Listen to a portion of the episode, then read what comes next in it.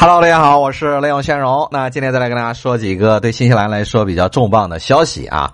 那首先第一个呢，就是继上次不久前咱们说完这个好莱坞的大导演卡梅伦啊，就是曾经指导过《阿凡达》还有《泰坦尼克号》的大导演啊，就是夫妇都移民来了新西兰。那近期呢，又有几位重量级的人物又要陆续登场了啊！他们是谁呢？就是这个不久前呢，这个新西兰的总督在接受媒体采访的时候透露啊，说英国的王子哈里和夫人梅根，哎，也就是这个苏塞克斯公爵和公爵夫人啊，这个问过他。如果他们来新西兰定居，是否理论上可行？那总督说啊，当然可以了，是吧？那新西兰的居住啊，什么条件也都非常好啊。那你们想来还是非常欢迎的，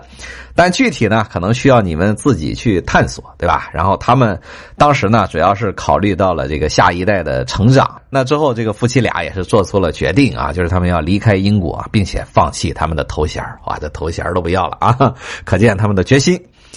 那另外呢，呃，除了这位王子夫妇啊，这个连这个谷歌的创始人 Larry Page 啊，也已经偷偷的拿了新西兰的身份。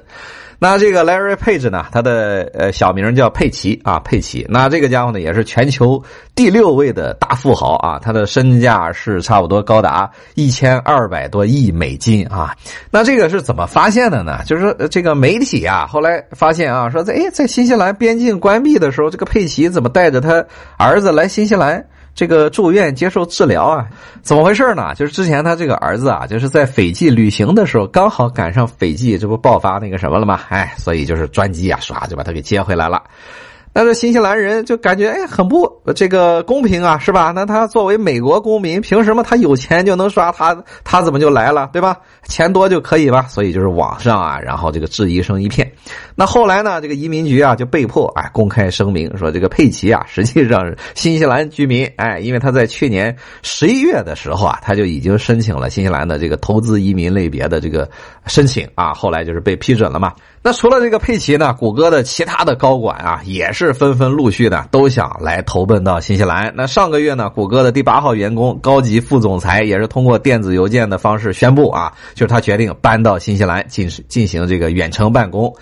那这还没完啊！那这这个谷歌呢，已经开始啊，现在开始在新西兰啊筹建一支软件工程团队啊，成员呢就是有从这个美国啊直接派过来的，然后还有呢就是从本地啊就是这个雇佣来的，并且这个谷歌在奥克兰的办公室也是已经被曝光啊，就办公室都修好了。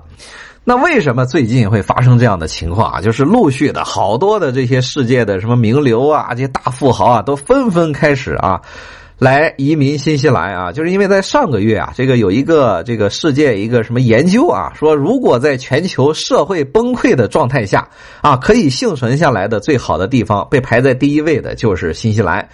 咱不知道他是拿什么评出来的啊，反正这些人哎一看，哎呀，这个好地方啊，是吧？其实早在差不多那个爆发之前，就是新西兰在封国之前，其实就已经那个时候咱在节目里头也跟大家说过，就已经有陆续的大批的私人飞机啊。一批一批的，不是一架一架的啊，就是一批一批的，从美国啊、欧洲啊，还有亚洲其他国家啊，然后相续的都飞来新西兰避难，并且好多的这些大富豪也在新西兰建了什么什么地堡啊什么的，就是呃，万一世界要爆发什么这种呃巨大的这个灾难啊，可以让这些大大富豪啊可以继续的生活下去。那现在呢，就是有一个现象啊，就是随着这些大富豪、大土豪相续的移民来到了新西兰，那之后的新西兰之前一直都是以它的生态环境而闻名啊，就是大自然，哎呀，怎么绿色啊，怎么美丽啊，对吧？呃，通常澳大利亚那边呢，它是有人造的这些什么主题公园呀，啊，什么大公园这些而闻名哈。但是呢，随着这些大土豪来了之后，哎，这些大土豪来了以后就要享受生活啊，就要为他们打造这种什么玩的地方啊。你像新西兰之前啊，这种人文的、这种人造的这种大型的主题公园啊，什么几乎就是没有哈。哎，就是要想玩啊，这边人通常都是坐个飞机去黄金海岸啊、布里斯班、悉尼啊什么的去玩啊，但本地几乎就是没有。但是现在就陆续的开始来了。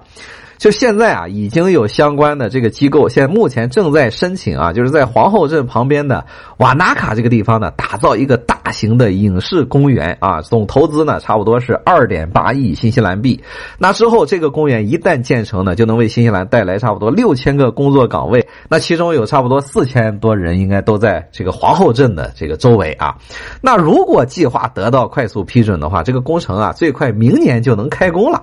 那这个公园的计划呢，是在二零二三年的时候建造一个差不多十一公顷的湖啊，一个仿造意大利风情的海边小镇。然后到二零二四四年的时候呢，这个。巴黎仿造工程完工，二零二五年的时候建成小纽约和小威尼斯啊。那这个影视公园呢，还会包括什么拍摄基地啊、后期制作啊、什么电影学院啊、放映剧院啊，以及什么啊这个咖啡厅啊、餐厅啊，然后就是旅游的这些旅馆呀、会展厅啊，所有这些影视相关的这些啊配套的这些设置，都会唰一下就起来了啊。所以以后新西兰除了这些。自然的这些风光之外啊，就是人文的这些大型的娱乐设施啊，也会开始被发展起来。那同时呢，就是现在新西兰因为它人口少嘛，总共加起来才五百万，对吧？所以目前的医疗不是很很好啊，因为这边医生他没见过多少这些这种什么病例啊什么的。那之后随着这些大富豪的到来，新西兰的医疗产业也一定会刷一